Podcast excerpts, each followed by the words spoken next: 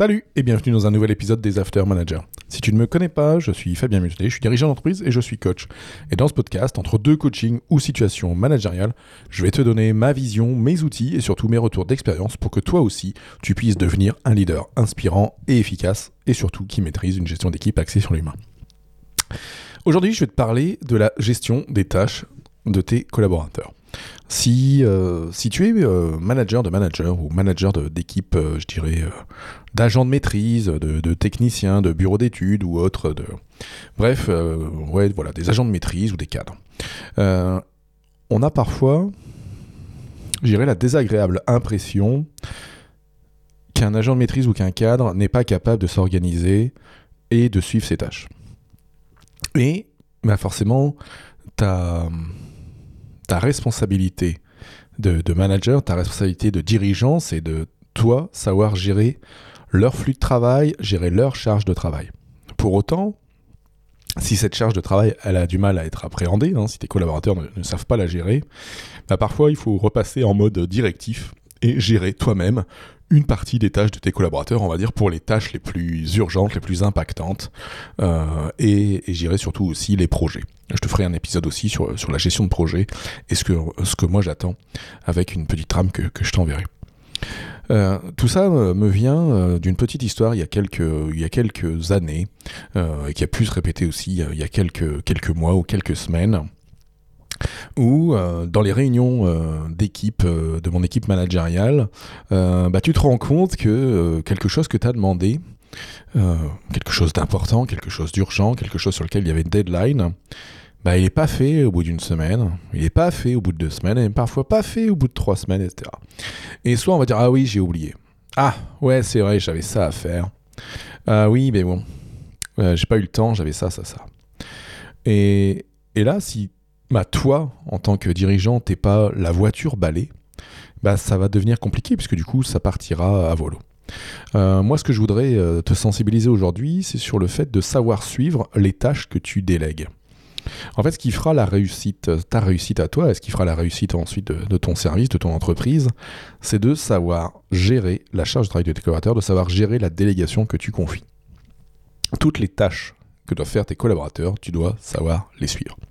Donc pour ça, il y, a y a plusieurs solutions. Hein. Soit tu peux faire comme certains et, monter des usines à gaz euh, dans Notion ou dans, euh, ou dans Outlook ou je ne sais quel autre logiciel et, confier des tâches euh, et, puis les tracer dans un logiciel.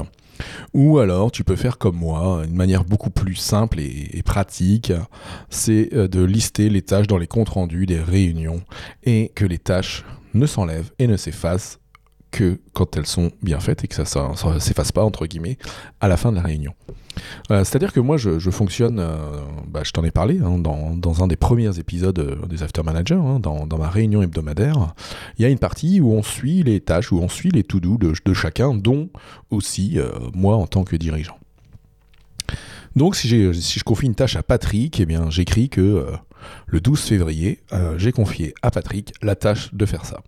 Et du coup, bah, le 19 février ou le 26 février, etc., etc., bah, on reviendra sur cette tâche et on rajoutera que bah, tel jour, hein, en l'occurrence le 19 février, deux points, euh, où en est l'état d'avancement de Patrick, qu'est-ce qu'il a fait, qu'est-ce qu'il n'a pas fait, etc. Et ça, ça va te permettre peut-être aussi de responsabiliser, de faire en sorte que les gens, euh, en voyant apparaître une tâche une semaine, deux semaines, trois semaines, se disent, punaise, oui, il va peut-être falloir que je la fasse.